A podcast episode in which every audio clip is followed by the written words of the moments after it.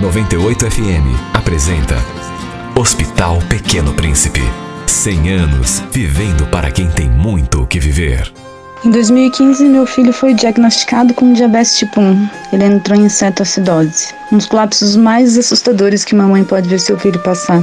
Fomos ao Hospital Pequeno Príncipe depois de muitos exames e médicos. E lá foi o local onde conseguimos entender como essa doença funciona. Ela é ingrata, mas Lá dentro a gente teve todo o apoio, desde a parte administrativa, seguranças, é, recepcionistas, até enfermaria e médicos. Todos muito bem treinados e dispostos a mostrar pra gente que apesar do risco de vida que o Ângelo passou, ele conseguiria se cuidar e ter uma vida saudável.